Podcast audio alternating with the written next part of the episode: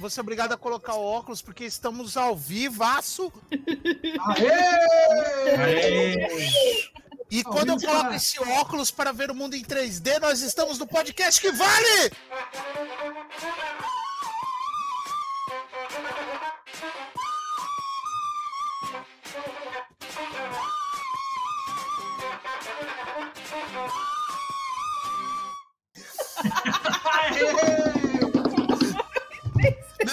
Não para de tocar! Tô me cobrando ainda, cara! Dever, eu já negociei, cara!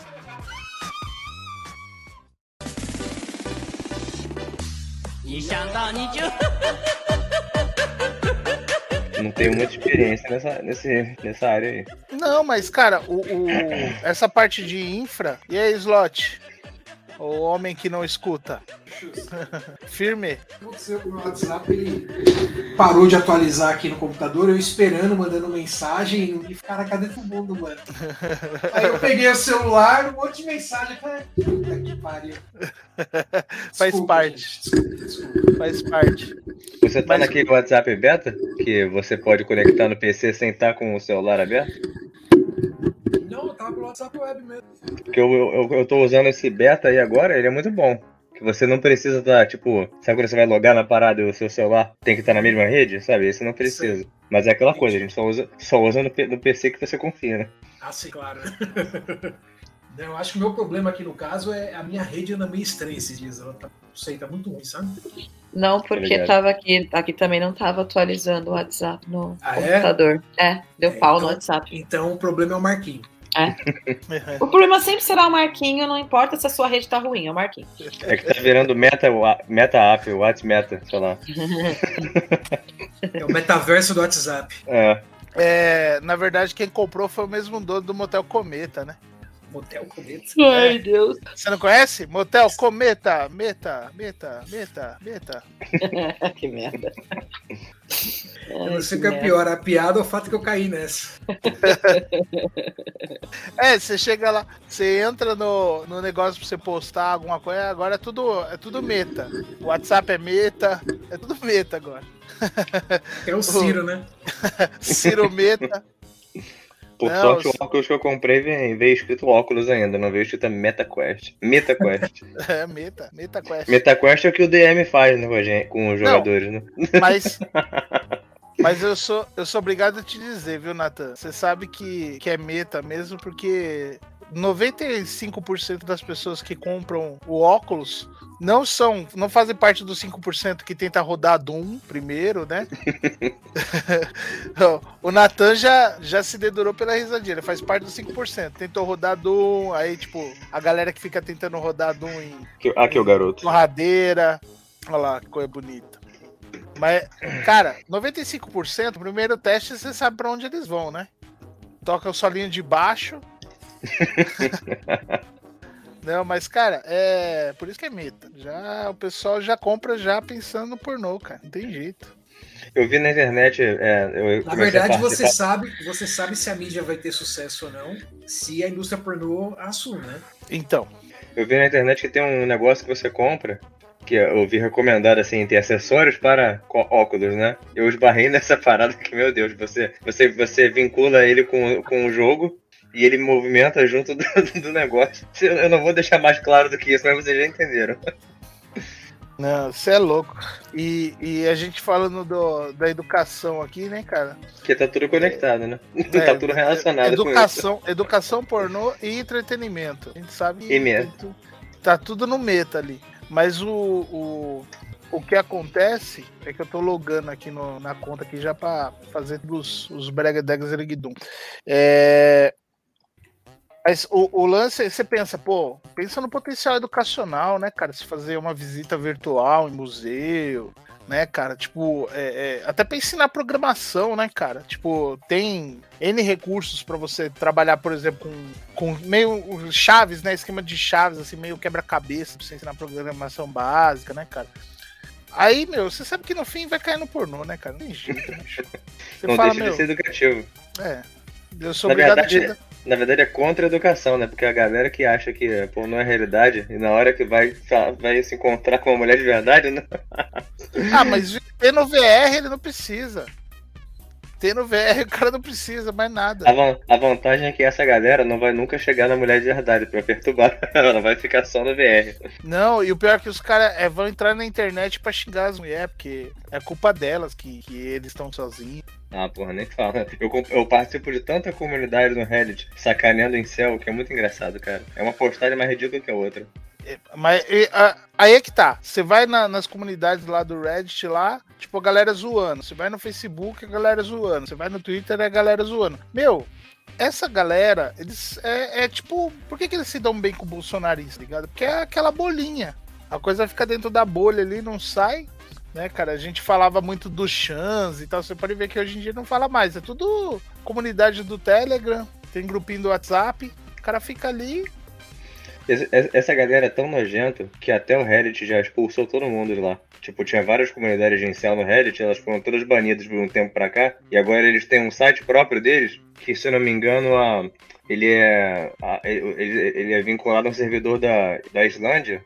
Porque lá eles, tipo, tem. é- é- lá é tipo liberalismo, liberdade de expressão extrema, sabe?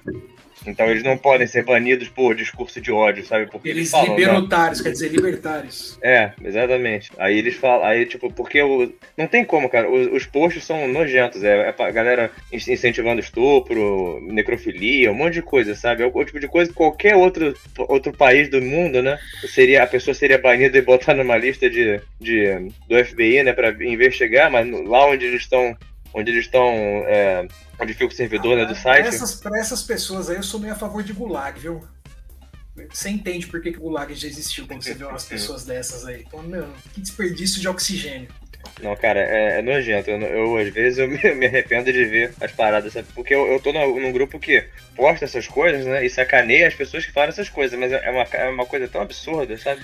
Não, Meu Deus, você caras que eles falam umas como- coisas que, que deixam você com vergonha de ser ser humano, sabe? Fala, meu Deus, que espécie é essa por pertence que faz um negócio desse? O que tem de, de, de- o que você falou mesmo, de desperdício de, de oxigênio, desperdício de carne. Podia alimentar tanta gente, essa galera. É, então.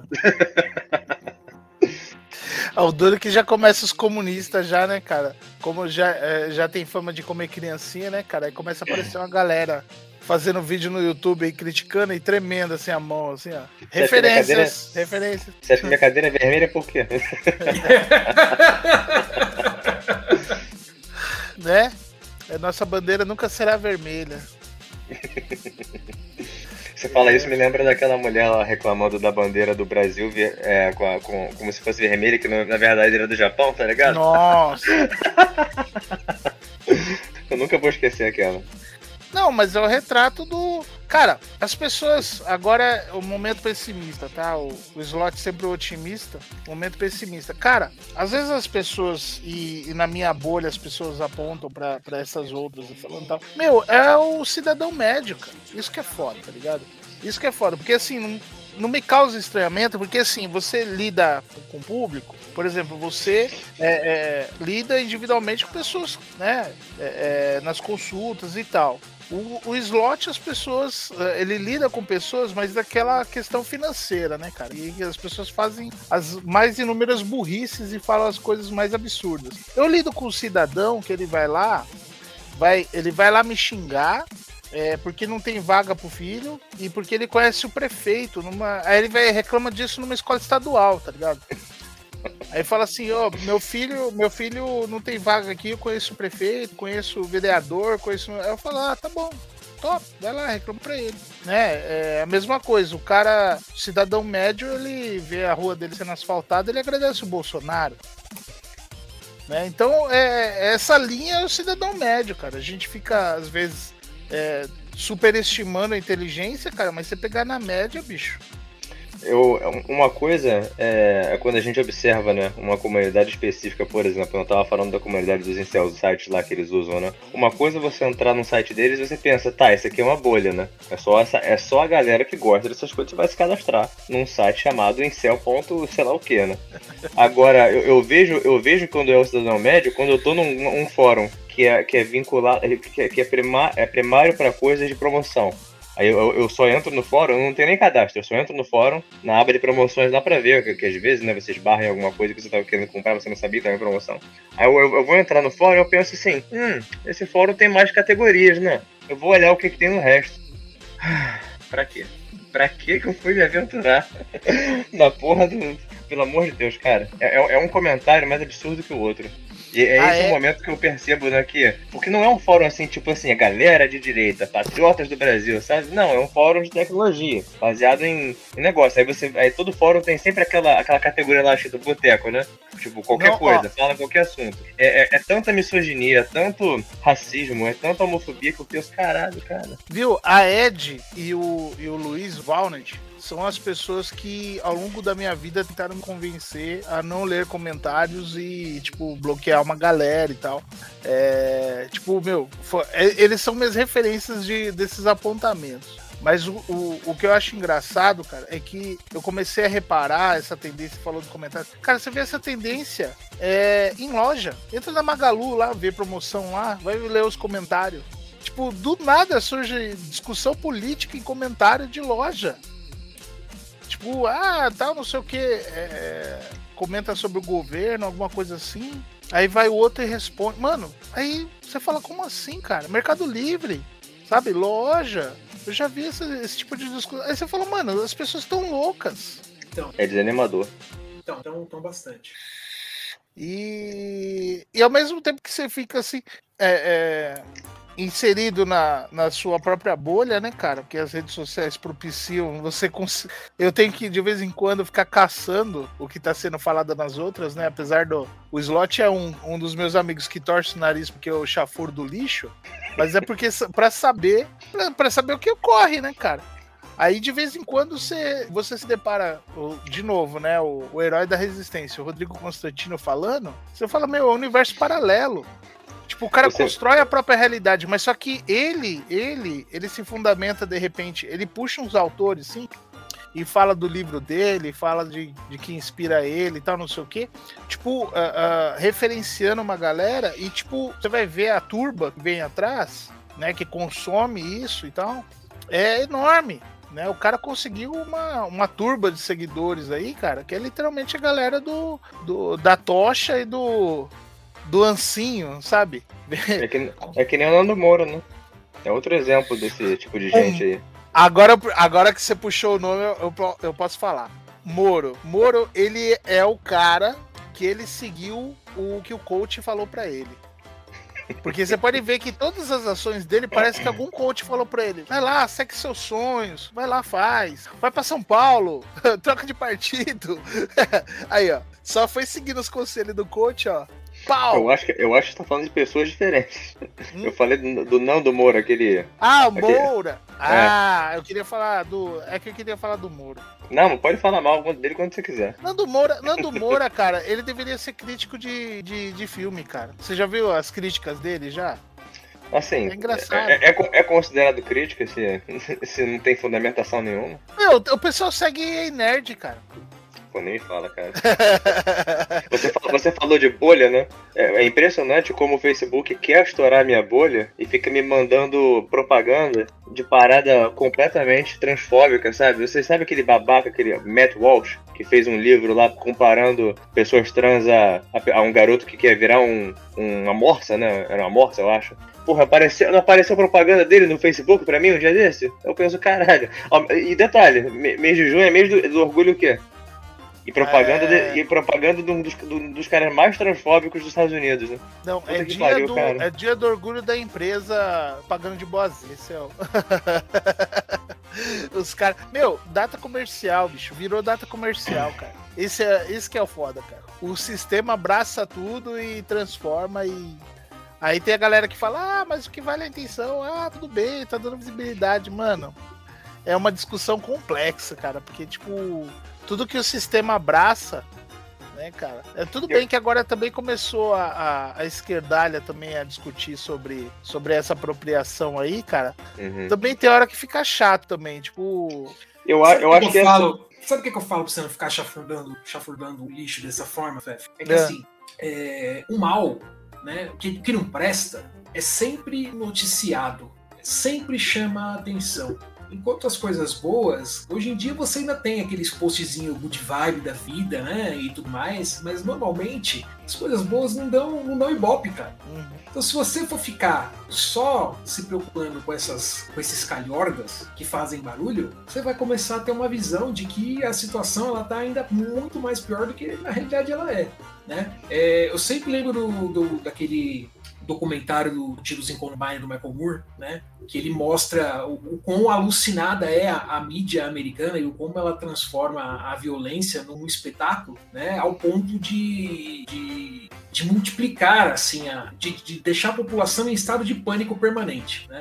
E aí ele faz um experimento lá, que ele vai lá na, na Hollywood Boulevard, que é tipo uma avenida que aparece em todos os programas de cidade alerta dos Estados Unidos inteiros, sabe? Aí ele vai lá, pega uma cadeira de praia, senta lá, pega um granada de cerveja e fala: vou passar a noite aqui, eu quero ver quantos tiroteios eu vou ver, porque essa avenida tá em todos os programas, né? É o lugar onde tem todas as perseguições de carro dos programas da América. Tipo, não acontece nada, sabe? Tipo, né, só para ele só para dar um exemplo no caso da, daquele, daquele programa específico. E aí ele vai entrevistar os produtores e tal e mostra como os produtores eles fabricam, né, a, eles assumem para ele que eles fabricam, né, a, a sensação de, de perigo e de, e de violência onde ela não, não existia, né? Então assim, se você for ficar só olhando atrás desses babacas aí que fazem barulho, você vai ter a impressão de que o mundo que o mundo acabou já, cara. Tipo, pode passar, pode, pode bater o cartão de ponto aí e chamar um meteoro que não tem mais o que fazer. Isso Na que verdade, você falou. é bem assim, sabe? Você, é pra... o, o, rapidinho, o Gabriel Monteiro aprendeu certinho com, esse, com essa galera, né? Você falou de fabricar situação de perigo, eu lembrei na hora do cara. Vocês estão ligados quem é, né? Uhum. Uhum. Não, é, meu, não, mas é aquele lance, né? Os caras eles é, curtem pânico, é a mesma coisa com relação à a, a, estratégia da esquerda para esse ano é a mesma coisa. Né? É, até agora há pouco o Natan falou: ah, não vai mudar do dia para noite. A gente sabe que não, né? A gente sabe que não. Mas só que é, é, é sempre esse mediatismo, né, cara? Vamos incutir é. E assim, e a gente tem um, um problema muito sério, que, que, as estratégias e os objetivos eles são muito distintos, né? O objetivo desse pessoal da direita, da direita é de tocar o pessoal como um rebanho, né? Então, instilar o pânico, por exemplo, dar lá uma madeira de broca, por exemplo, são estratégias muito, muito efetivas, né? Enquanto que a estratégia da esquerda é e sempre foi a de tomar uma, uma tomada de consciência das pessoas, que é muito mais difícil de fazer, cara. É, você quer, você quer um é exemplo? É muito de... mais difícil de você fazer uma pessoa acordar. Né? Você Falar, quer um exemplo? Não é bem por aí. Você quer um exemplo de que vai validar exatamente isso que você falou? Essa, essa, essa parada de, de rebanho, né? De tocar a galera como rebanho. Você vê, eles ficam. É, eles, eles colocam certos políticos de, de, direita como se fossem né, os, os perfeitos salvadores da humanidade, né? E a galera que vota nessa galera, eles, eles engolem tudo, né? Eles querem que isso seja verdade. Aí eu, eu, lembro de um tempo atrás, tipo, eu é, nessa próxima eleição, não é óbvio, não, está claro que eu vou votar no Lula, né? Entre, entre o Bolsonaro e, e, entre Bolsonaro e Satanás, eu votaria no, no Satanás. Mas Sim, nessa próxima eleição. É, nessa próxima eleição eu vou votar no Lula. Mas aí, por exemplo, um tempo atrás, uma página que eu conheço que é de esquerda, postou uma, uma, um, uma mensagem assim dizendo que que sei não, sei o que, que que, poder, que poderiam ter. É, que na época que o Lula poderia ter sido blindado por sei lá o que lá, eles não fizeram por causa disso, disso, daquilo. Aí eu, eu falei pra minha namorada que também é de esquerda, eu falei, cara, isso tá, essa postagem tá errada, porque na época que o Lula foi não tô, não tô dizendo que seja certo errado, etc. Mas na época que o Lula foi começar aquela parada da Lava Jato, né? A, a, Dilma tentou blindar ele com, com o ministério e não conseguiu, né? Então, tipo, dizer agora, a esquerda dizer agora que não, que eles nunca blindaram porque era errado. Assim, cara, você não precisa mentir pra falar pra, pra, nesse aspecto, sabe? Esse é o tipo de coisa. Você não, vê, tanto... eu, eu, eu, rapidinho, eu que sou uma pessoa de esquerda, que vou votar nesse candidato, eu tenho completa consciência de que não é uma pessoa perfeita, tá ligado?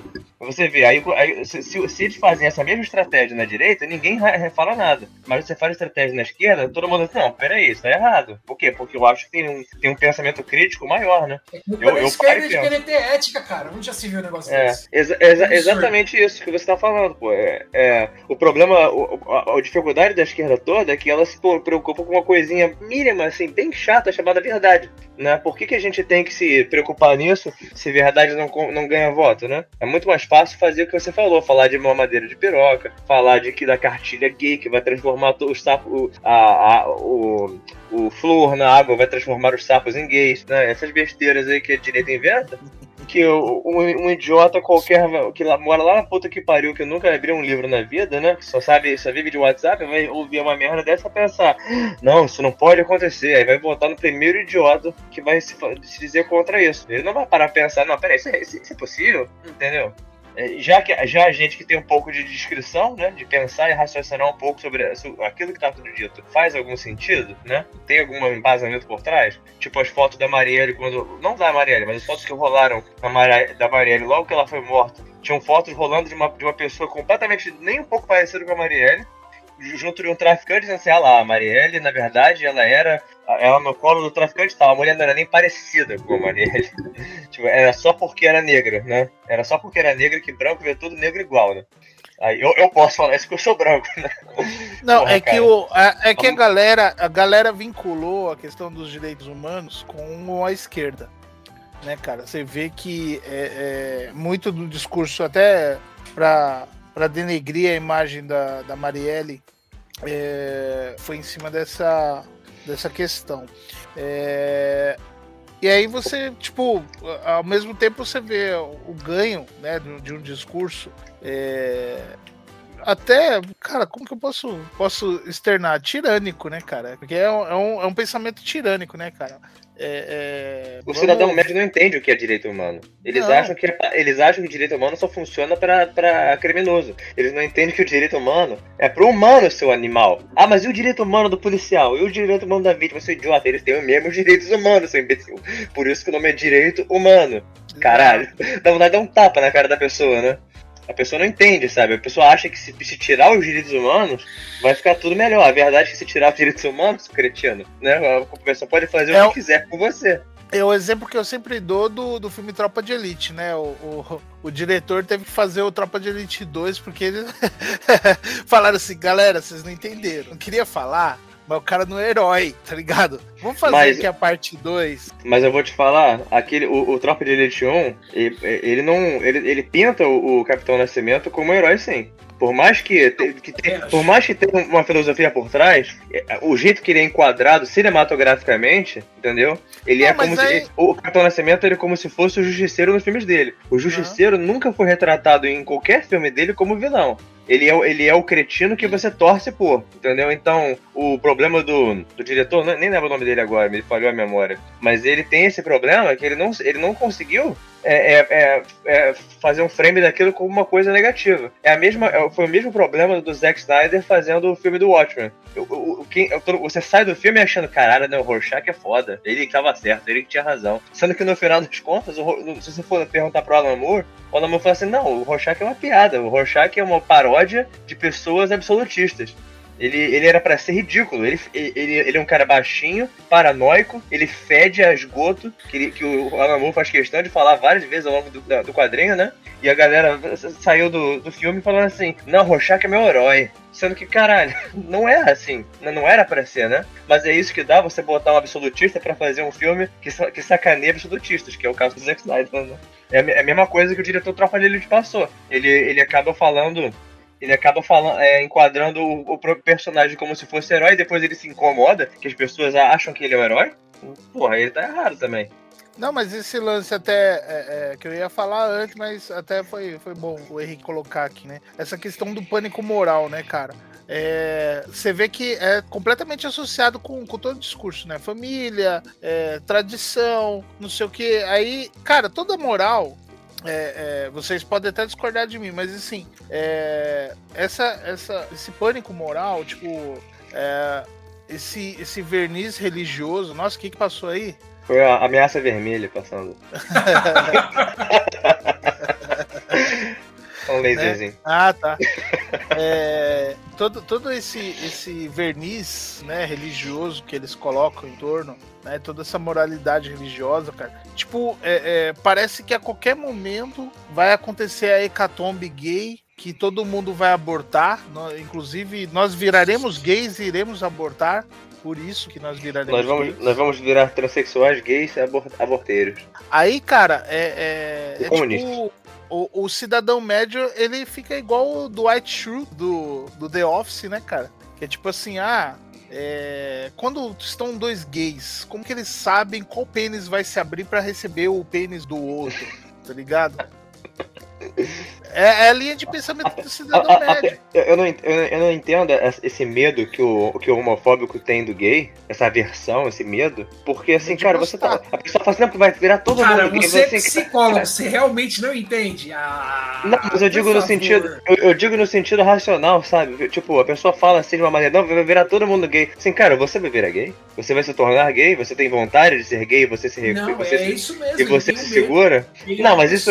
Então, mas isso. Não tem coragem de se perguntar para si mesmo se ele é ou não gay. Então, eu vou ter que. a resposta que ele vai receber. É, então, eu vou ter que discordar aqui. Eu vou ter que discordar aqui porque, na verdade, isso é um clichê, mas não necessariamente é real, entendeu? Tipo, existe uma hum. porcentagem que é, mas não tem uma, assim, uma correlação causal assim comprovada de que a maioria dos, dos homofóbicos sejam homossexuais reprimidos, entendeu? Existe não. assim um clichê enorme, inclusive, na mídia sobre isso, né? Sempre que você vê um homofóbico na mídia, ele é sempre enrustido, mas não necessariamente na vida real.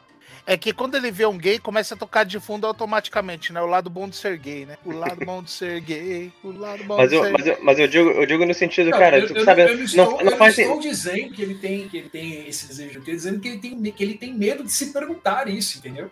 Uhum. É, pode ser. Pode ser um pouco. É um pouco menos pior esse clichê. Mas eu digo no sentido de, de que, cara, a, a pessoa que tem, que, ter, que tem medo, né? Que, de todo mundo virar gay, assim, a primeira coisa que tem que se perguntar é: você tem medo de. Você, você acha que você vai virar gay? Você acha que alguém vira gay pra começo de conversa, né? Aí o cara diz assim: não, eu não tenho medo, eu sou completo, eu nunca vou ser gay. Aí eu falo assim: então por que você tem medo que todo mundo vire gay? Tipo, não faz sentido. A pessoa não raciocina. Se a pessoa parar cinco minutos para raciocinar, né? A pessoa veria que aquilo é um absurdo, né? Mas, mas a pessoa não para pra raciocinar, a pessoa não para e pensa assim, não, faz sentido esse medo que eu tenho, né? Isso, essa parte mais me irrita, sabe? Dá um tapa na cara da pessoa e fala assim. Eu tive cara, discussão você... com o chefe meu uma vez por conta disso, né? Que ele tava justamente reclamando é, dessa, de uma suposta superexposição de gays que existe na mídia que está afetando as crianças, não sei o quê. Eu falei assim, por quê? Eu falei, não, porque a criança está crescendo desse jeito aí por causa disso e tal. Eu falei, olha, sim, todo respeito, tá? Mas assim, eu, quando eu cheguei na adolescência, né, ninguém precisou dizer para mim que eu gostava de, de mulher, né? Porque os meus hormônios, né, eles me fizeram ter um interesse pelo sexo oposto. Ninguém precisou contar para mim, né? O meu corpo fez questão de me ensinar isso. Não sei como foi você, mas comigo foi assim. Então eu não entendo essa, essa ideia de que ah, a pessoa vai aprender. Não, meu filho, não é uma escolha. Para mim não foi uma escolha ser heterossexual, por exemplo. Eu descobri heterossexual quando eu cheguei na adolescência sabe? Ninguém precisou contar para mim se eu era, se eu não era, o que que eu era. Então eu entendo esse, esse, seu, esse seu argumento.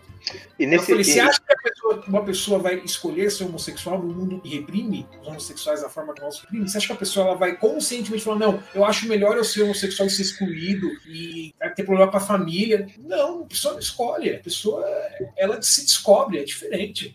E, e, e, e, olhando assim, é, tipo, meio concordou comigo, mas você percebe que no fundo a pessoa continua tendo o mesmo preconceito ali, não sabe? É, é só, é só desculpa, no fim dos contos é desculpa, é essa a questão. Nesse, ah, nessa mesma linha de raciocínio. Eu concordo com você, eu fico bravo também, mas no fundo a pessoa ela não, ela não para para pensar sobre não, isso. Não entra não na quer. cabeça. Não, é porque ela não quer. Ela não quer, não, ela, é externa... ela não quer, ela não quer é, abordar esse assunto de forma racional, entendeu? Não, uhum. mas ela é externa nesses ambientes porque ela tá buscando viés de confirmação só. Ela tipo ela quer que é que alguém acredite a razão a ela, tá ligado? Não, você tem razão, está certo. A, a, galera do, a galera que fala que você tem que fazer essas próprias pesquisas é, é, a, é a, galera que acha que pesquisa é você botar no Google a, uma afirmação e você clicar só nos links que concordam com, com a sua ideia. Né? Eu ia dizer que nessa mesma linha de raciocínio que você falou do seu chefe, é, você sabe que a gente tem aqueles gráficos, né? A direita adora esses gráficos que você assim, não, porque em tanto, no ano tanto tinha tantos por cento de homossexuais. Hoje em dia tem tantos por cento de homossexuais. Sendo que se você for parar para se você for parar para olhar o momento que o, o número de pessoas que, é, é, que pessoas é, canhotas começou a aparecer quando ser canhoto deixou de ser, ser crime, ser pecado, né? É um, é, foi um número absurdo também, né? Então quer dizer que no, as pessoas foram estimuladas a serem canhotas, porra, né? Mas Pô, por isso é, que o é, mundo é, é tá óbvio. do jeito que tá, né? É, por causa dos canhotos. A gente nunca Todo devia ter parado de executar. Começou, começou com os canhotos, Com os canhotos e começou também com quem acredita na cor laranja. Quando começaram a falar esse, essas duas maiores falácias da história da humanidade, que a gente sabe o funcionário, O funcionário meu falou hoje pra mim que ele, que ele, ele tem uma camisa laranja, ele parou de ver uma camisa laranja quando depois que eu contei pra ele que eu enxergava laranja, né? Eu falei, meu, você pode ir com camisa laranja, eu vou achar que você tá de verde, não tem problema nenhum, não vou me sentir ofendido por você vir com a camisa laranja. Não tem problema nenhum, não vai me afetar em nada, cara. Eu vou achar que você tá com a camisa verde só, não tem problema nenhum. Aí, não, não sei o quê. Eu falei, não, pode vir com a sua camisa laranja, cara. Não tem problema nenhum. Não é porque eu enxergo laranja que você precisa se abster. Porque você é daltônico ou você tá de sacanagem com ele? Eu e o Fef somos daltônicos, sabia? Ah, tá. Nós dois não, somos. não sabia, não. Nós dois somos daltônicos, nós dois temos o mesmo tipo de daltonismo, inclusive, e nós dois não enxergamos a cor laranja. Laranja isso... para nós é ficção. Tá vendo só? Isso é tudo culpa do, dos comunistas. Concordo. Concordo. Por isso que a bandeira é vermelha e não laranja. que a gente sabe que isso daí é uma, isso daí é uma conspiração neoliberal criada no século XX, cara tá? Porque, ah, mas a fruta é laranja. Não, o nome da fruta é laranja. Aí Exatamente. todo mundo fala que abóbora é laranja. Por que, que o nome não é abóbora? Sem essa justificativa Exatamente. Por que, que na Idade Média ninguém pintava por laranja em quadro? Ó, porque laranja foi inventada. É uma, é uma coisa, uma invenção dos liberaloides, certeza absoluta. Olha lá, tá vendo? Olha lá, o silêncio diz muito às vezes. o silêncio diz O silêncio da esquerda é ensurdecedor. É. Cara, uma vez eu usei, eu usei um daqueles óculos de correção para daltonismo, né, Nathan? Uhum. E eu enxerguei laranja a primeira vez, cara. Confesso que eu chorei. É mesmo? Eu já vi vídeos disso na internet, mas eu fico na é, dúvida se são, se são de verdade ou se a pessoa tá, tipo, fingindo pra câmera, sabe? Eu, eu, eu, chorei, cara. Eu cheguei laranja a primeira vez da minha vida. Foi uma experiência. Isso porque nem era um óculos, foi um óculos que eu peguei emprestado, né? Então não era o que, assim, esses óculos eles fazem sobre medida da pessoa, né? Pra pegar uhum. exatamente a correção, faz um exame e tal. Por isso que não tem como você comprar esse óculos aqui no Brasil, porque não tem nenhum fabricante aqui. E não adianta você simplesmente encomendar, porque você precisa ir no oftalmologista, fazer um exame próprio para determinar exatamente tipo, os caras fazem sob encomenda, tá? Um óculos caro, né? Uhum. Mas eu peguei esse emprestado pro mesmo, o cara tinha o mesmo tipo de daltonismo meu, então não era exatamente igual o meu, mas enfim, deu, eu consegui enxergar a cor laranja, consegui enxergar uma uhum. cor pra mim até então não existia, foi uma experiência uhum. É só a laranja que vocês não enxergam? Ou tem outras cores que vocês enxergam de cores diferentes também? Tipo, dificuldade de discernir ver, vermelho e verde, essas coisas assim? Então, você sabe, então. você sabe como funciona o daltonismo? Eu sei mais ou menos. Então, uma explicação rápida para quem está em casa, né? A gente tem dentro do nosso olho aqui é, filamentos nervosos que nos permitem enxergar a cor, né? E eles são do mesmo padrão do seu monitor, aí, o RGB, né? São, são, são três filamentos que a gente tem que permite a gente enxergar cor, um para vermelho, um para verde e um para azul, né? Uma pessoa que possui daltonismo, ela nasceu com dois filamentos, um por cima do outro. Então, todas as cores que tiverem na intersecção desses filamentos, a pessoa vai enxergar completamente diferente, porque né, vai ter uma mistura ali. Né? Então, eu tenho problema com o verde e vermelho, assim como o FEF, que é o mais comum, né? De verde e vermelho e o de vermelho e verde. A ordem dos fatores, no caso aí, altera o viaduto, né? Por cima do outro, dependendo de como tiver, ele muda. Pessoas que têm problema com azul existe também, mas é muito mais raro. Muito mais raro. Uhum. É assim, 17%, 20%, assim. O restante, todo mundo é vermelho e verde ou verde e vermelho. E o daltonismo, na verdade, é bastante comum entre a população masculina, tá? Mais ou menos aí, uns 2, 3% da população masculina mundial é daltônico. Né? Muitas pessoas passam a vida inteira aí sendo daltônicos e não sabem que é daltônico. Ela, sei é. lá, ela, ela acha que não sabe ver tal cor direito. A minha adolescência inteira eu passei vendo, aquela, vendo aquelas imagens com os números, né? Hum. Pensando assim, será que eu sou daltônico? Eu ficava vendo as imagens eu sempre conseguia enxergar, mas a, a, você sabe que você fica sempre na dúvida. Não, não, eu posso te dizer que você que é daltônico não enxerga porra nenhuma naqueles círculos lá, hum. é revoltante, tá? E aí a hora que você enxerga, que você fica muito feliz, aí você vai lá e vê que só as pessoas daltônicas enxergam aquele, aquele círculo. Aí você fica, caralho. mas, a, mas, mas você, você, na experiência de vocês, né, afeta nega, muito negativamente a, a, o cotidiano de vocês, essa dificuldade de enxergar certas cores?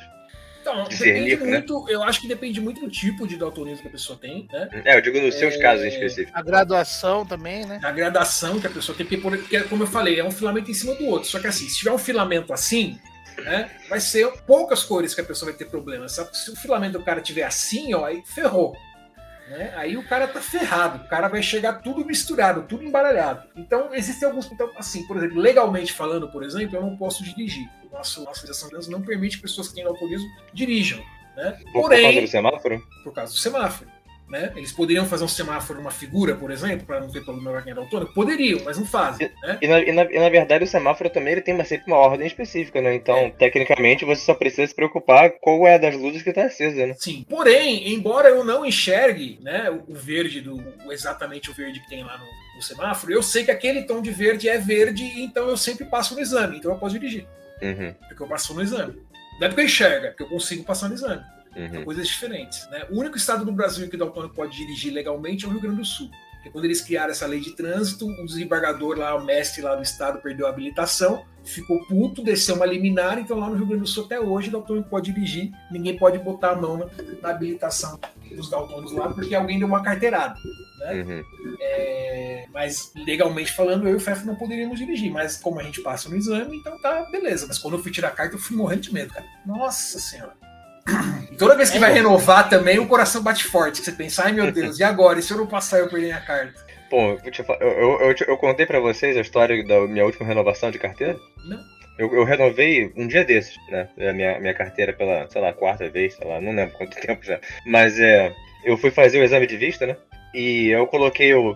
Sabe aquele exame de ver, de você enxergar os, as letras ou números, sei lá, e você falar, né? Em voz alta? Então eu coloquei o meu rosto, isso, sei lá, um mês atrás. Coloquei meu rosto lá, aí o cara fala assim, com seu olho esquerdo, é, é, lê esses quatro letras pra mim, ou números, não lembro. Aí ele, eu li, li pra ele, ele falou pra mim, pronto. Aí eu, e agora? Eu tiro o rosto? Você vai trocar alguma coisa? Ele, não, tá aprovado. Aí eu, assim, eu aceitei, né? Mas pô, quer dizer que eu poderia ser cego deste olho que, que eu teria passado, de qualquer forma. E, e, e, e, o que mais me preocupa é que logo depois de mim tinha um velho lá que ia fazer renovação também. E quando eu digo velho, eu digo velho, entendeu? Tipo, 70 para 70 para 80 anos, 90 anos. E ele fala pra mim, e, e, eu, eu tava ouvindo ele falar com a pessoa, a pessoa dizendo assim: coloca o seu indicador no leitor, né? Aí ele, qual que é o indicador mesmo? Não, mas é igual a. Porra, puta que pariu. É, é, Mas, esse, assim, esse aqui, aqui, aqui, em São Paulo, né? É, o exame ele é esse exame eletrônico. Você só bota a cara lá no negócio. E aí, todas as vezes que eu fiz foi muito rápido. Eu sempre vou de óculos. E na verdade, eles querem saber se o cara precisa usar óculos ou não, se ele tá enrolando, né? É só pra isso que tem o exame, né? uhum. sendo bem honesto, né? Então eu já chego lá de, ah, você usa óculos? Ah, não, só olha aqui. Isso aqui só, só pede pra você olhar e ver um negócio lá. E aí na sequência tem o exame de cor, que é sempre o que me deixa com medo. E é sempre super rápido, sempre super rápido. Só quero saber se o cara realmente tá precisando de, de óculos ou não. Tem a galera que não quer dirigir de óculos nem a pau, né? O cara é cego, tá igual uma, uma, uma mula e, e, ele quer dirigir sem óculos, né? Aí ele chega lá e fica tentando enganar o médico para conseguir tirar o, a carta sem a obrigatoriedade de usar óculos. Uhum. Enfim, é só para é, isso que tem o exame de vista as mesmo. As cômodas porque... míopes. É, porque é sempre Por bem burocrático, assim. E aqui em São Paulo, por exemplo, é sempre eu sempre faço no poupa tempo, né? É sempre muito rápido. Por sorte, eu só tenho que renovar daqui a 10 anos, que eu cheguei finalmente na, na, na, época, né, de que eu só preciso renovar daqui a 10. Porque eu, antes eu tava com aquela que você tinha que renovar em 4 em 4, sabe? Uhum. Eu não lembro, eu não, eu não sei se isso é uma coisa que mudou, se sempre foi assim. É, agora era... parece que pela nova lei é a cada 10 anos. É, era a cada 5 anos, se não me engano, e aí o, governo atual mudou para cada 10 anos. E eu, eu acho que agora também é baseado na idade, né? Tipo, se você tem entre tantos e tantos anos, você precisa renovar a cada 10 anos, mas chega, quando você chega lá para 50, 60 anos, ah, não, isso sempre foi assim. É, passa a ser menos de novo, né? É isso, é isso. Não, isso sempre, é, isso sempre é, é isso que eu tô falando. A partir de uma eu... certa idade, você é obrigado a renovar, não lembro se é anualmente ou bianualmente. Uhum. Mas, mas não adianta nada renovar se o cara te botar lá no negócio né, e falar assim: Não, lê, lê isso aí. Ah, tá bom, relaxa, tá tranquilo. Tipo, pô, cara, faz. Não. Eu, não, eu, não, eu não quis falar nada, que eu tenho medo do cara falar assim: Ah, não, então você tá. Né, então você tá recusado. Mas, mas como assim? Não fiz o exame, né? É, é igual tem um, tem um amigo mas, meu, pra, cara. Mas só, mas só pra completar, eu, vou, eu tô pra fazer o exame oftalmológico também, porque eu pensei, pô, cara, vai que eu tenho alguma coisa e o cara não pegou também, né? Então eu vou fazer um exame recente em breve. Que, mas, mas, eu fiquei, mas eu fiquei meio preocupado. Eu pensei assim, caraca, se esse cara tá passando qualquer um, né? Vai que que. O que que pode estar tá passando nele? Eu, eu, eu, por exemplo, já conheci pessoas assim que só se enxergavam de um olho, né? E uma, uma vez eu. Desculpa te cortar, cara. É, não, não. Mas é. Eu, eu namorei uma garota, na verdade, que ela, que ela só enxergava de um olho. E eu, assim, porque eu sou uma pessoa muito empática e, e uma praga também, eu resolvi pegar um, um tapa-olho de, de festa infantil coloquei no, meu, no mesmo olho que ela tinha, isso aqui em mim, né? E passei o dia inteiro com tapa-olho. Pra ter, assim, um dia na vida de uma pessoa que não enxerga com dois olhos, né? Inclusive várias pessoas assim, ah, tadinho, você não enxerga com olho. Aí você, não, eu tô só. eu tô só fazendo experiência. Aí eu. e é o tipo de coisa que você, você não para pra pensar, né? O quanto a falta que faz você enxergar dos dois olhos. Mas eu lembro que a, a, o momento que me, que me deixou chocado foi que eu fui, eu fui buscar a maçaneta na minha porta para abrir. E a maçaneta aqui, né? Eu fiz assim né? Porque eu, sem profundidade, né? Você perde a profundidade, né? Mas assim, a pessoa, é. que, a pessoa que tem só, né, ela acaba se habituando, né? A, a, uhum. E deixa de fazer tanta diferença assim que ela se habitua, né? Sim, claro. Eu digo que. É, eu, eu acho, que, eu acho que não tem nem limitação na legislação que faz a pessoa enxergar de um olho só. Eu acho que a pessoa uhum. que enxerga de um só, pela legislação, acho que ela pode dirigir. Uhum. Não, não, não mas, não é nem nesse aspecto. Mas não é nem nesse aspecto. Por exemplo, eu poderia ter um olho com um grau muito alto e o outro olho com um grau nenhum, sabe? Ou então meu grau poderia ser um pouco a menos do que aquilo. Então, tem... mas... Eu poderia mas... ser daltônico, por exemplo, né? E o cara então, não mas, sabe. Mas se você tá fazendo exame e a lei não obriga você a ter os dois olhos, os dois olhos para dirigir, se você passou de um, ele não precisa, ele não precisa fazer o exame do outro, é, não tá errado. É. é a lei do mínimo esforço? É a lei do mínimo esforço, mas deixa de Técnica, eu poderia ser daltônico, porque a parada que ele mostrou é preto e branco.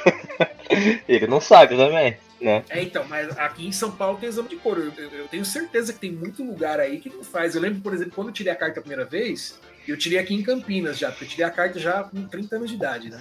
Eu morava em São Paulo antes, morava perto do metrô, não precisava dirigir, não, não senti necessidade de tirar carta. Quando eu fui tirar aqui, eu, eu não fiz no pouco tempo. Fui fazer um exame num lugar que fazia exame, que, enfim, que era um lugar que você pagava e ia fazer o exame. E eu fui fazer no sábado, que era o único dia que eu tinha como fazer, e tava lotado, cara. Lotado, lotado, lotado, lotado, lotado. E aí o médico, ele nem botou, nem falou pra eu botar a cara lá no negócio. Ele só chegou, ah, seus óculos, ó, lê a terceira linha ali pra mim. Tá, tá aprovado. Pronto, acabou.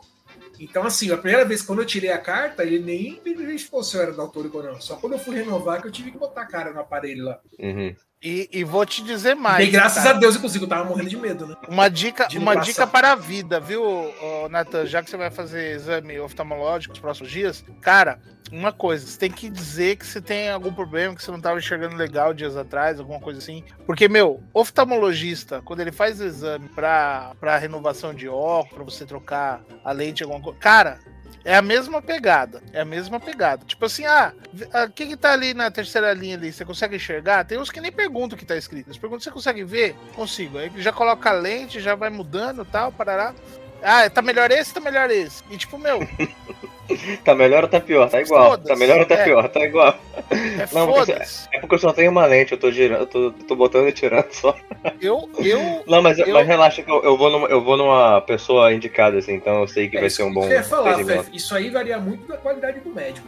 É. Não, eu, eu ainda tenho, tenho aquela questão, né? Como eu tenho um problema no nervo óptico, eu sempre a primeira frase que eu solto é essa, né? Eu tenho um probleminha no nervo óptico, tá, não sei o quê. Aí, ah, vamos verificar como que tá a degradação, tal, não sei, né? E tem a questão da idade também, né? Então, agora, cara, é, é, no último exame que eu fiz, eu relatei exatamente isso, né? Que eu tô tô vendo vultos com mais constância. Aí eu falo, por, por isso que velho vê muito espírito, essas coisas, né, cara? Eu ia dizer que você precisava de um exorcista, não de um oftalmologista. Não, cara.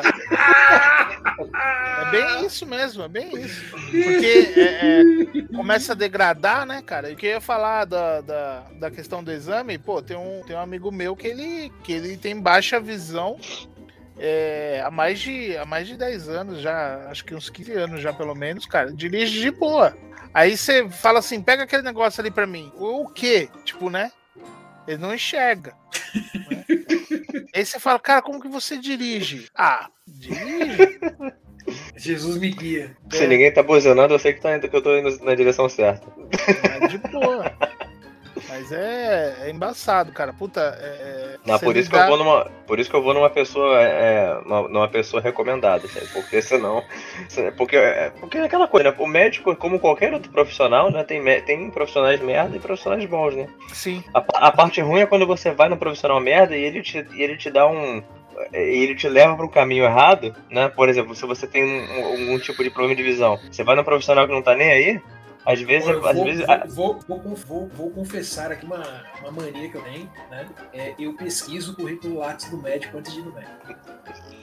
Pesquisa, Importante. cara. Pesquisa. Pode parecer uma coisa meio, meio chata, meio elitista da minha parte, mas assim, é, eu já passei por algumas situações em que, graças a Deus, ter feito isso me ajudou muito. Por exemplo, o oftalmologista lá para São Paulo era um profissional extremamente gabaritado. E num exame de rotina que eu fui fazer, ele percebeu que eu tinha uma microlesão no olho, no fundo do olho, me mandou no especialista.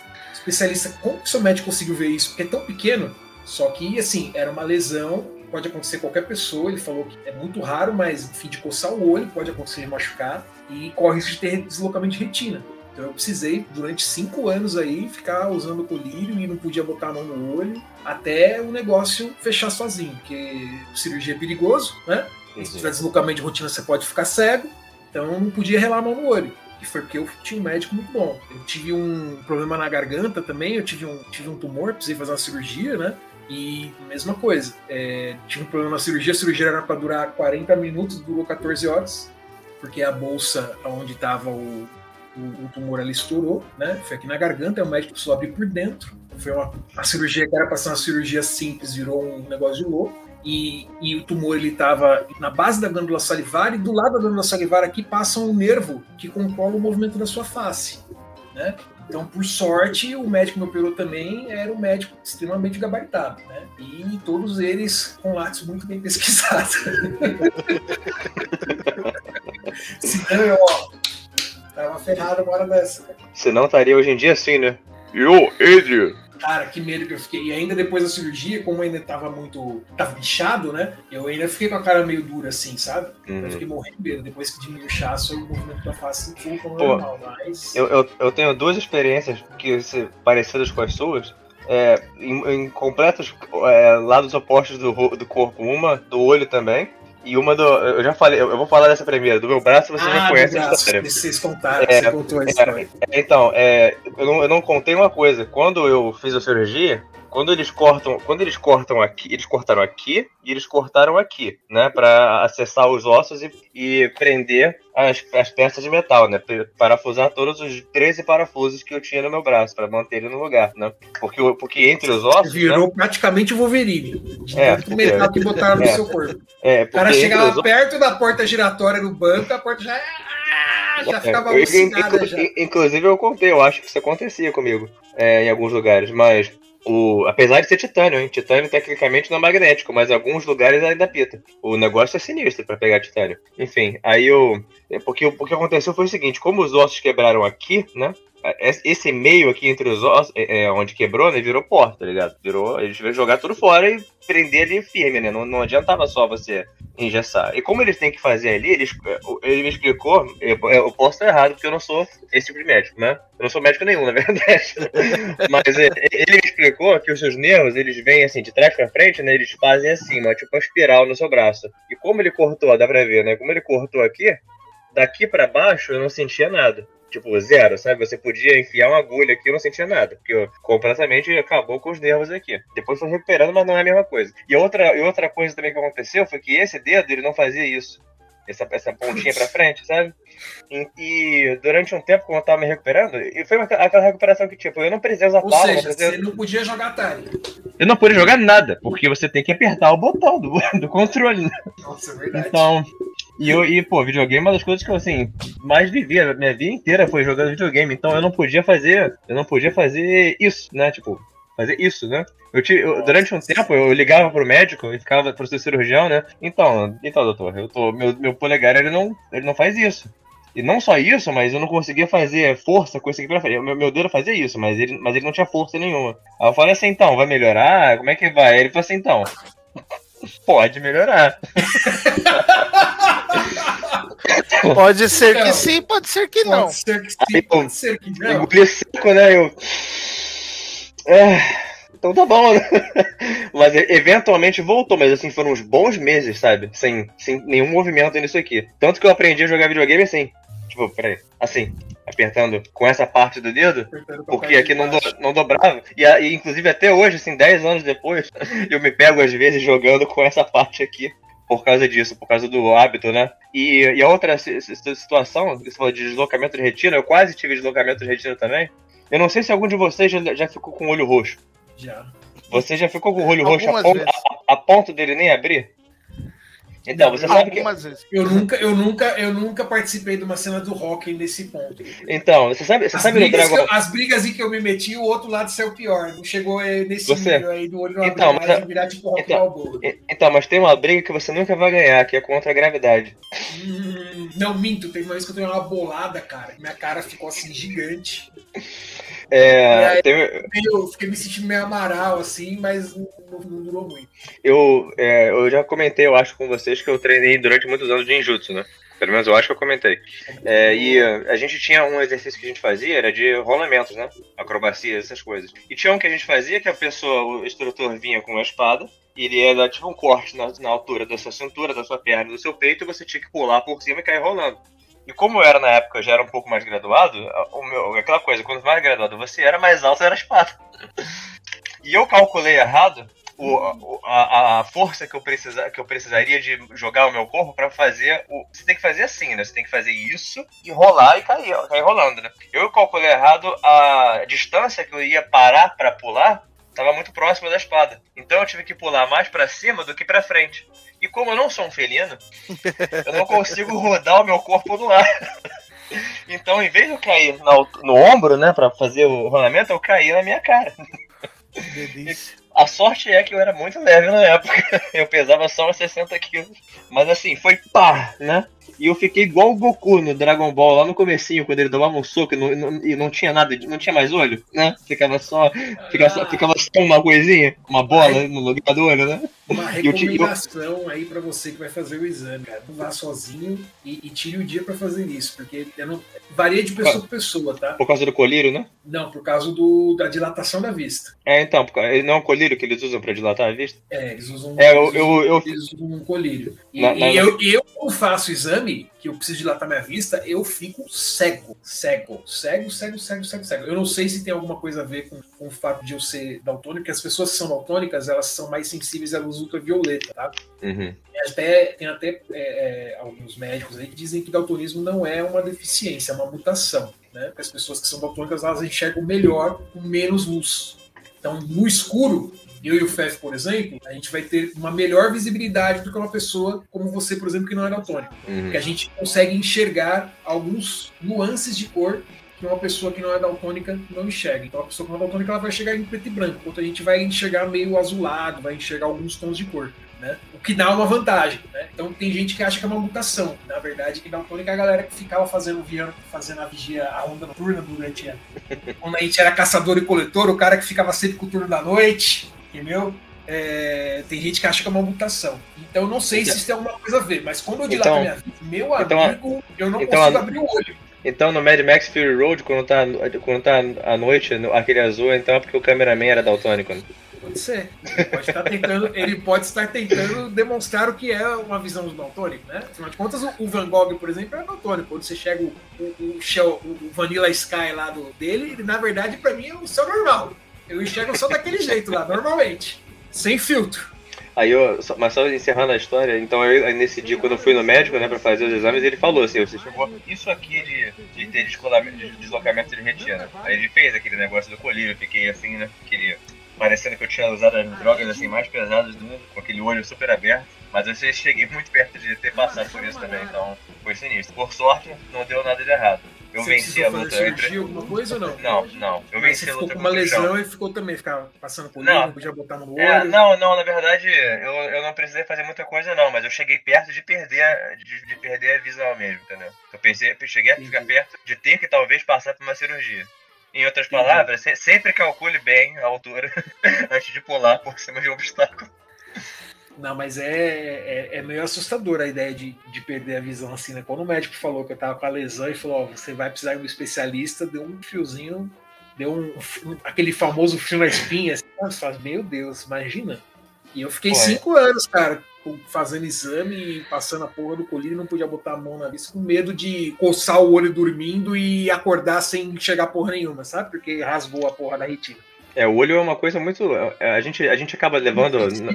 Você não, mas a gente no geral, né? A sociedade costuma levar o olho assim como uma coisa tranquila, mas é, é, é, é tão sensível, né, cara? Que tanta merda pode acontecer. Não, é, é, nós, essa, somos, essa... nós, somos, muito frágeis, né, cara? Como você falou aí, você sofreu um acidente e não, conseguir. E assim, é, cara, é uma coisa besta, né? Se for a pensar. Pô, é um dedo só, você tem outros nove.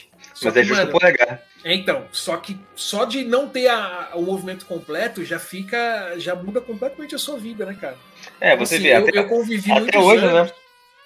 Eu, eu, nos tempos de, de, de, de, colégio, eu fiz amizade com um grande amigo meu, do Dé, que foi meu professor de canto, e ele é deficiente físico, e ele não tem os dois braços e não tem uma perna. Né? Ele, ele, ele, ele andava com uma prótese, mas na perna, poder, poder andar normalmente, e, e não tinha os dois braços. E ele é, sim, uma pessoa super super independente, apesar da, da, da dificuldade, da dificuldade que tem, né? E, e da falta de acessibilidade do, do, nosso país também. E da falta de acessibilidade do nosso país. E eu lembro assim que ele conhecer ele foi uma coisa que mudou muito a minha perspectiva em relação a muita, a muita coisa, a muita coisa na vida, né? É... Principalmente porque ele é um cara engraçado demais, cara. Engraçado demais, né? E aí, às vezes eu ia com ele nos eventos que ele fazia lá na, na ACD, e aí conheci outras pessoas também com, com deficiências de, de, diversos tipos, né? E, e, eu lembro que isso me impactou muito, assim, porque é, é, é, todas as pessoas que eu, que eu conheci, elas possuem uma. uma como eu posso explicar? É, não sei se uma força de vontade, mas assim, uma, uma, uma atitude assim em, em, relação, em relação à vida muito mais positiva do que às vezes eu eu, eu, eu mesmo tinha. Né? Então o Fefe, por exemplo, falando que é sempre o cara que enxerga o copo meio vazio, eu sou sempre o cara que enxerga o copo cheio. Eu já fui um cara que enxergava o copo muito vazio, né? E aí, depois de conhecer o do conhecer outras pessoas que têm, têm, têm deficiência física também, mudou muito, assim, a minha, a minha atitude em, em relação à vida, porque, assim, é... já tenho tudo no lugar, sabe? Então, uhum. então eu acho que talvez eu precise é, ter uma atitude um pouco melhor, porque eu, eu, eu, eu, sofria muito de depressão quando eu era quando eu era adolescente, né? Enfim, eu, eu convivi com, com, depressão uma boa parte da minha vida, com ansiedade também. E, e, eu nunca gostei de tomar remédio, né? Eu nunca gostei de tomar remédio, eu sempre achei remédio muito. Eu não confio, eu não confio muito no, no, nos médicos psiquiatras, sabe? Não confio nem um pouco, na verdade. Né? Eu lembro que eu li um, um, um, livro uma vez quando eu, era, quando eu era mais novo, de um cara que ele era presidente da. ex-presidente da Associação de Psiquiatras do, dos Estados Unidos. E aí ele começava descendo pau na profissão dele. Né? Isso foi no começo dos anos 2000. Ele falava assim: você chega no hospital com a perna, com dor na perna, a primeira coisa que o médico vai fazer é fazer, mandar você fazer um exame para tirar uma imagem da sua perna. Mandar fazer um raio-x ou vai fazer um exame mais especializado. Né? Você chega lá passando mal, eles vão tirar um exame de sangue seu. Você vai no psiquiatra e conta os seus sintomas, ele vai lá e te taxa um, e, e, te, e te receita um remédio fortíssimo, sem te pedir absolutamente nenhum exame. Né? E isso é um absurdo, ele falava. Né? Porque se você pegar e fizer um exame é, que mostra a atividade cerebral de uma pessoa, é muito fácil saber o tipo de problema que ela tem na maioria dos casos. Né? E aí ele mostrava, por exemplo, várias fotos assim, ó, se você é uma pessoa com depressão, outro cérebro pessoa com depressão, e sempre a mesma coisa, né? Ele, ó, esse cérebro aqui é uma pessoa que foi tratada por depressão com 10 anos, e, e, era outra coisa o cérebro da pessoa. Qual era o problema dessa pessoa aqui? Era a falta de ferro no organismo. O cara tinha uma deficiência alimentar, foi tratado por depressão por mais de 10 anos. Então, assim, eu nunca confiei, sabe? E, principalmente porque todas as pessoas que eu conheço que tomam remédio, remédio para depressão, tomam remédio para depressão há anos e anos e anos e, tipo, não resolveu o problema, sabe? Vejo melhor é. nenhum. Pelo contrário, vejo, vejo pioras normalmente. Então, assim, é, então. eu não gostei da ideia de tomar remédio. E todas as vezes que eu tomei remédio, eu me arrependi, porque o remédio me fez mal. Né? É, eu tenho um problema de insônia muito grave desde a, minha, desde a minha adolescência. Toda vez que eu tomo remédio, ou eu não consigo dormir, ou eu durmo demais. Toda vez. Nunca achei nenhum remédio que não afetasse meu sono para pior do que ele já é. Né? Ou assim, eu tomo remédio e aí das 7 horas da noite eu já tô desmaiado e tipo durmo 12 horas, 10 horas seguidas todo dia ou eu não consigo mais dormir nunca. Então eu, então eu não gosto de tomar, de tomar remédio simplesmente, né? Tento achar outras formas de lidar com, com os problemas. A gente é. entrou no tópico de legalização agora? Posso Opa, falar? Não, eu, ia, eu, ia, eu ia fazer um comentário sobre os psiquiatras agora, porque essa é uma parte. Pode fazer, né, que, é uma parte que você que, deve que tá conhecer tá, mais. É, então, que está próxima da minha, da minha profissão, né? Eu sou psicólogo, não sou psiquiatra. A diferença entre nós é que eu não prescrevo a medicação, né? Eu não sou um médico, né? Eu sou um terapeuta. Essa é a maior diferença. É, tecnicamente, eu sou um profissional da saúde, mas eu não mexo né, com, com medicação. É uma coisa que é, que, é, que, é, que uma coisa que tá certa no, na, na, sua avaliação. Tem uma coisa certa e uma coisa errada no que você falou do, do ponto de vista terapêutico. A coisa certa é essa, essa parte do. Ninguém faz um exame, o psiquiatra não manda você fazer um exame para você descobrir o que, que você tem. Porque realmente, psiquiatria, ela funciona assim. Ela, eu, não, eu não estudei psiquiatria. Então eu tenho um ponto de, eu tenho um viés ali, né? Mas a psiquiatria geralmente ela funciona da, próximo da psicologia, só que. Só que é aquela coisa, vamos botar assim, um atendimento comigo, a minha hora é 50 minutos, que é a hora do terapeuta, né? Mas, tem, mas não necessariamente qualquer terapeuta vai atender por 50 minutos. Tem terapeutas que atendem por 20, tem por 30, 40, né? Muito depende também do tipo de plano de saúde que você tem. Tem planos de saúde que só, só permitem que você tenha 20 minutos de atendimento, que eu acho Mas deixa eu te né? apresentar pra minha terapeuta. Esse é o meu antidepressivo. E, e e no caso, geralmente atendimento, eu tô fazendo, eu tô fazendo essa, esse background todo primeiro, porque geralmente o psiquiatra vai te, vai te atender entre 10 a 20 minutos, no máximo. Você vai falar para ele os sintomas assim como você falaria para um psicólogo. Sim. A diferença é que o psicólogo, ele vai, né, dependendo da abordagem, não vou falar por todas as abordagens, eu tenho uma específica, existem diversas? Então ele vai te tratar de uma seguinte forma, não te tratar, mas ele vai trabalhar com você, né, para de descobrir ferramentas que possam te ajudar, investigar motivos por que, que você é dessa maneira, né? Esse tipo de coisa. O psiquiatra, ele vai ouvir o que você fala, ele vai, na cabeça dele, ele tá fazendo lá um checklist, né?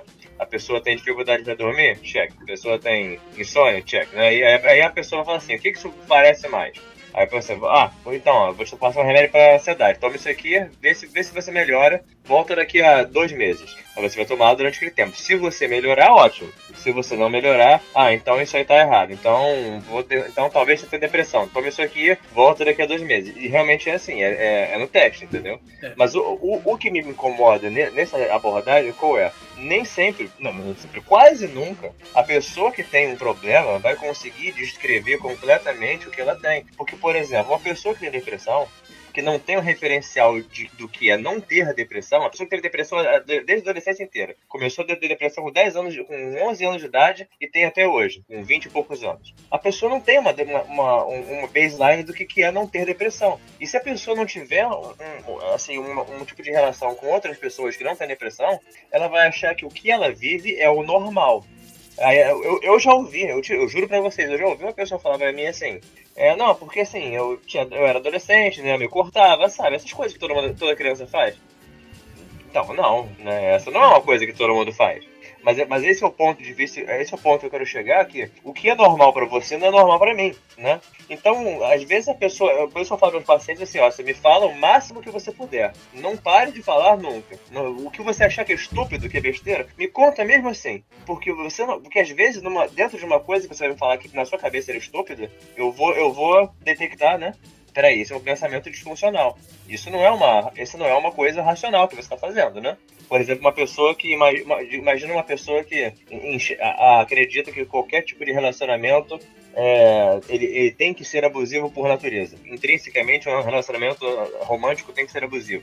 A, a, gente aqui, a gente tem uma noção de que isso é errado, né? Que isso, isso não, isso não, uma coisa não tá ligada com a outra. Você não precisa ser abusivo no relacionamento. Mas uma, mas uma pessoa que viveu a vida inteira com esse tipo de referencial, né? Uma pessoa que, que viveu a vida inteira assistindo o pai batendo na mãe, né? Assistiu os tios batendo nas esposas, etc, etc e tal. Uma pessoa... que isso é normal e tá tudo certo. Exatamente, entendeu? Então uma pessoa que, que tem 20 minutos só de, de, de consulta com um psiquiatra vai chegar lá e vai falar assim: ah, não, porque eu tô com dificuldade para dormir, eu tô com. eu tô me sentindo meio triste e tudo mais.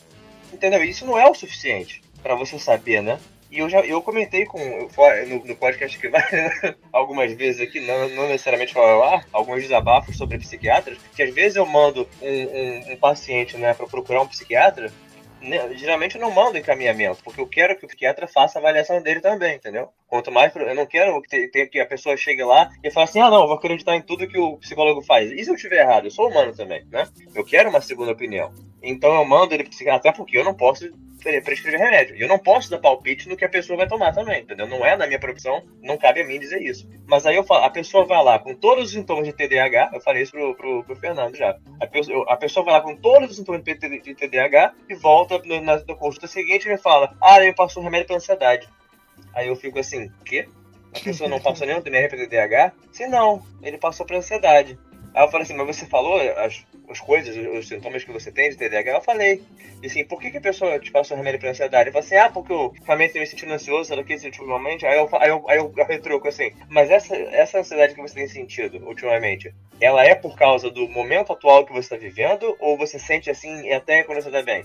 Porque a diferença entre depressão e tristeza, né? É que a tristeza ela tem um motivo claro e racional, e a, e a tristeza tem, tem um peso compatível com aquele sofrimento que você está passando. Por exemplo, você pode ficar triste porque seu gato morreu.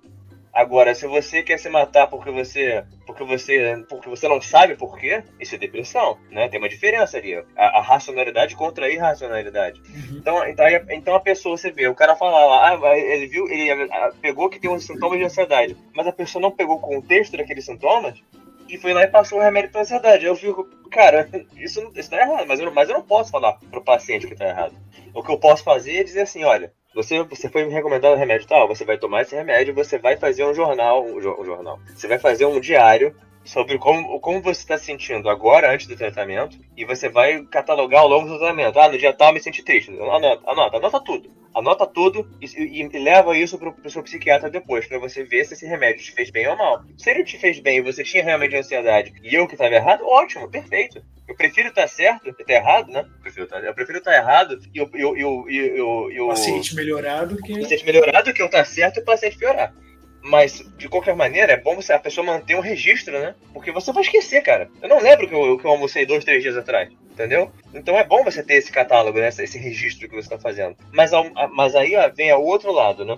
O lado de que eu tenho que defender o psiquiatra, porque esses são os meus problemas com psiquiatria. Mas o, o, que eu tenho que defender o psiquiatra é o seguinte: tem coisas que a terapia sozinha não, não ajuda. Tem coisas que, infelizmente, eu não consigo. Eu sempre dou esse exemplo. Eu não consigo chegar assim, puxar um zíper, né, na sua cabeça, enfiar minha mão lá dentro, mexer lá nos seus neurônios e, e, e, e, e curar esse desequilíbrio né, químico do seu cérebro. Tem coisas que são necessárias um, um, uma, uma medicação. Não, e, até, até, porque e, às, vezes, às vezes a doença tem uma origem química mesmo, né? É, exatamente. Né? Não tem nada a ver com trauma, não. Às vezes a uhum. pessoa tem problema bioquímico e, ah. e, não importa o que aconteça, não vai melhorar se ela Muito, não tomar um remédio para ajudar. Muitas vezes são os dois, né? Existe um desequilíbrio que te dá uma, uma, uma pré-disponibilidade né, a você desenvolver uma depressão, desenvolver uma ansiedade, né, uma síndrome do pânico.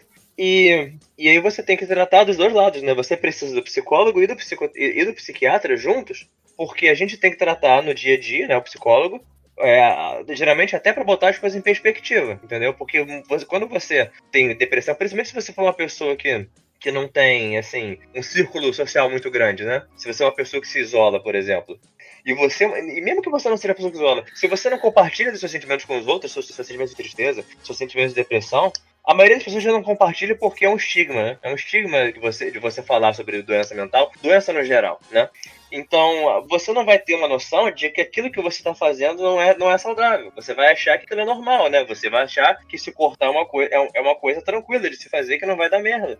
Né? Então, é, esse é o tipo de coisa que o, que o psicólogo ajuda, né? Que ele coloca para você em perspectiva. Eu não chego para pessoa e falo assim, não, você tem que parar de fazer tal coisa, tá errado. Eu tenho que chegar para pessoa e falar assim, você, o que que você, você se sente melhor quando você faz tal coisa? Você acha que pode ter algum problema no futuramente de você fazer? Né? É, é totalmente, é, eu crio perguntas que a própria pessoa vai responder, né? A pessoa vai chegar na conclusão do que é certo porque eu vou guiar ela através das perguntas. É diferente de eu chegar assim, não, você come tal, você faz tal, você dorme tal. É, é, isso, isso quem faz é coach, né? Eu não sou coach, eu sou, eu não, eu, eu sou psicólogo. Mas, é, mas, é, mas esse, é, esse conjunto né, do psiquiatra e do, e do psicólogo, ele é importantíssimo para principalmente os casos mais graves. E assim como existem psiquiatras ruins no mundo, né? Existem psicólogos ruins, existe todo mundo ruim. Eu já ouvi, eu já ouvi psicólogo mandar paciente para a igreja para rezar porque a pessoa tava, tava muito triste, ah, você devia ir para a igreja rezar. Eu já ouvi falar de psicólogo tratar uma pessoa que tem que sofreu de abuso sexual durante anos do, do padrasto, o psicólogo tentar fazer, cometer um abuso sexual contra a pessoa. Você sabe, você sabe o, o quão nojento é uma, você ver uma pessoa, né, que é, que é uma pessoa que sofreu esse abuso sexual, uma pessoa que sofre de, de hipersexualidade com, de, decorrente de, uma, de um abuso sexual sofrido durante a infância, e, e o psicólogo vê isso como, um, como, ah, eu posso me dar bem aqui em cima dessa pessoa, eu posso usar a minha, a, a minha autoridade para tirar vantagem dessa pessoa que está em, em, situação de. essa pessoa vulnerável, né? Essa palavra eu estava tentando procurar. Entendeu? Então existem, existem assim como a gente estava reclamando de oftalmologistas agora há pouco, né? existem profissionais ruins em qualquer área. Então não é porque a gente teve uma, duas, dez experiências ruins que a gente não tem que continuar tentando, né? Buscar uma experiência, um profissional melhor, porque a gente nunca sabe, né? Quando a gente vai esbarrar num profissional ruim e num profissional bom. Eu falo assim, você não está satisfeito com o jeito que você está sendo tratado, você não está satisfeito com aquela medicação que você está sendo tratado, você liga para o seu psicólogo, pro seu psiquiatra, conversa com ele. Você, ele, ele não está te levando a sério, procura outro. Não existe, não existe falta de, de, de, de profissionais no, no, no Brasil, de, de, de, médicos, de psicólogos, né? Ainda mais com o advento da, da, da, das consultas online que a gente tem hoje em dia, né? Eu atendo a gente do Brasil inteiro, né? Eu só preciso que a pessoa tenha, tenha um. Eu só preciso que a pessoa tenha um, uma conexão de internet. É só isso que eu preciso para atender ela. Pode estar tá no, ela pode estar tá aqui no Rio, ela pode estar tá lá no Acre, né? E, e, e, hoje em dia psiquiatras atendem online também. Então você vê, esse é o tipo de coisa que a gente está cada vez mais fácil né, de acessar essas informações. Então é uma coisa que eu digo assim, por mais que você tenha tido uma experiência ruim com psiquiatra, por mais que qualquer outra pessoa pode ter uma experiência ruim com psicólogo, qualquer médico, né? Procura um médico presta, porque não, não, não são todos merda, entendeu? Existem, vai ter um médico bom em algum lugar, não é possível, entendeu? Não só médico, mas qualquer tipo de profissional, né? No meu caso, eu não sou médico, eu sou terapeuta. Mas você vê, eu pelo menos eu me considero um, médico, um profissional bom. não tive reclamações ainda. Mas é o tipo de coisa, né? Entendeu? A gente vai encontrar um ruim e vai desestimular você continuar procurando? Vai. Mas é importante. É melhor você procurar, procurar e procurar e, eventualmente você achar do que você deixar para lá e no futuro você se, se, se cavar, cavar, cavar cada vez um buraco mais fundo, né? Que você não vai conseguir sair depois. E olha que eu, e olha que eu já, já vi muita gente passar por isso, pessoa que hoje em dia, depois de 30 anos sem ser tratada, a pessoa não quer procurar, porque é muita, porque é muita é, é, é, muito difícil você cavar aquele buraco de volta, entendeu? É, cara, eu sou muito desacreditado em relação ao psiquiatra, infelizmente. Eu, eu, eu entendo o que você está dizendo, eu concordo, mas assim, é, infelizmente, até para você conseguir ser atendido é um pouco difícil. Na maioria dos convênios tem uma. Né, eu, eu, por exemplo, eu já, já visitei todos os psiquiatras que o meu convênio atende aqui na cidade onde eu moro. Uhum. Né? Então, se eu quiser um psiquiatra, eu vou ter que pagar uma consulta à parte, né? E, e, e assim, aqui pelo menos na cidade onde eu moro, eu já fui procurar e é bem caro. Né? É, ou eu vou ter que ir em outra cidade para procurar um psiquiatra para tentar achar um que é bom. Uhum complicado, sabe? Uma, uma recomendação que eu faço para quem tá ouvindo, e talvez para você também, existe, existem sites que, que você pode né, entrar em contato com psiquiatras online e aí eles podem é, receitar remédio online e tudo mais, tranquilamente. Hoje em dia é permitido isso. Eu não sei se uns anos atrás era. Eu sei que, por exemplo, atendimento psicológico online não era permitido uns anos atrás. Mas por, por, por advento da pandemia, né, a gente passou a atender online tranquilo. E provavelmente não vai mudar mais, né? Vai continuar sendo permitido. Porque, né, assim, é o futuro, né? Uma pessoa que mora numa cidade pequena, como, se, ela tem, se ela tem o advento da internet, por que, que ela, ela tem que ser privada, né? De ter um acesso a centenas de milhares de profissionais? Né? Não faz sentido. Se, uhum. Principalmente se, se, é, se, é, o tipo de médico, tipo, eu não preciso enfiar um termômetro na sua bunda para enxergar quais são os seus sintomas, né? Gente, eu, sou um, eu sou um profissional que, advém, que o, meu, o meu recurso é o diálogo, né? E se a gente consegue dialogar pela internet, por que não, né? É, existe um site, por exemplo, que eu conheço que é, é doutorconsulta.com.br. Não sei se tem .com.br. Se procurar Doutor Consulta, você encontra. Ele é, ele é, você consegue encontrar é, profissionais do ramo da medicina online e e se eu não me engano, uma consulta básica assim, online do, do, não é barata, é 140 reais uma consulta. Mas às vezes é mais, pro, é mais barato do que uma consulta próxima, sabe? E às vezes você não tem alguém próximo também para você procurar, né? Então eu acho que é, uma, é, é mais uma possibilidade, né? De você encontrar. E geralmente esse tipo de profissional, como, como tem aquela gama enorme de profissionais diferentes, os clientes costumam deixar as avaliações, né? Então você já tem uma, você já tem uma validação ali, né? Ou essa pessoa aqui, ó, tem centenas de avaliações positivas, né? Deve estar tá fazendo alguma coisa certa. Ninguém garante, né? Mas é, é, mais uma segurança a mais que a gente tem, né? Eu acho que todo plano de saúde deveria permitir facilmente você conseguir um, um profissional da, da saúde mental, pelo menos, né? Que é, que, é, que é o mais fácil de você atender online, né? É o profissional da saúde mental, quer dizer, profissional de saúde mental, pela, é, por vias online. Isso, isso aí já é uma outra discussão que a gente tem que entrar em outro assunto, são os planos de saúde. Né? Mas esse é o meu, mas esse é o meu ponto de vista, assim, sendo um profissional da área, sabe? Uhum. Que, é, que saúde mental é uma coisa importantíssima que a gente não pode, assim, deixar para depois, entendeu? Pensar assim, ah, eu vou só fazer um carinho no meu gato que melhora. Ah, então é por isso que era um bom profissional, tá explicado. Passa o contato, Henrique, faz favor. Toda recomendação é boa, né? Vai que ele conhece o São, meu professor lá da, da faculdade. Que daí foi na minha então. De repente os caras são, são camaradas, ex-camaradas. Nunca se sabe. Toda recomendação é boa, por isso que eu gosto de geralmente em pessoas recomendadas também, né? agora, agora que desse silêncio, agora que eu notei. Tivemos um episódio de recomendações aí, recomendações de profissionais da saúde mental.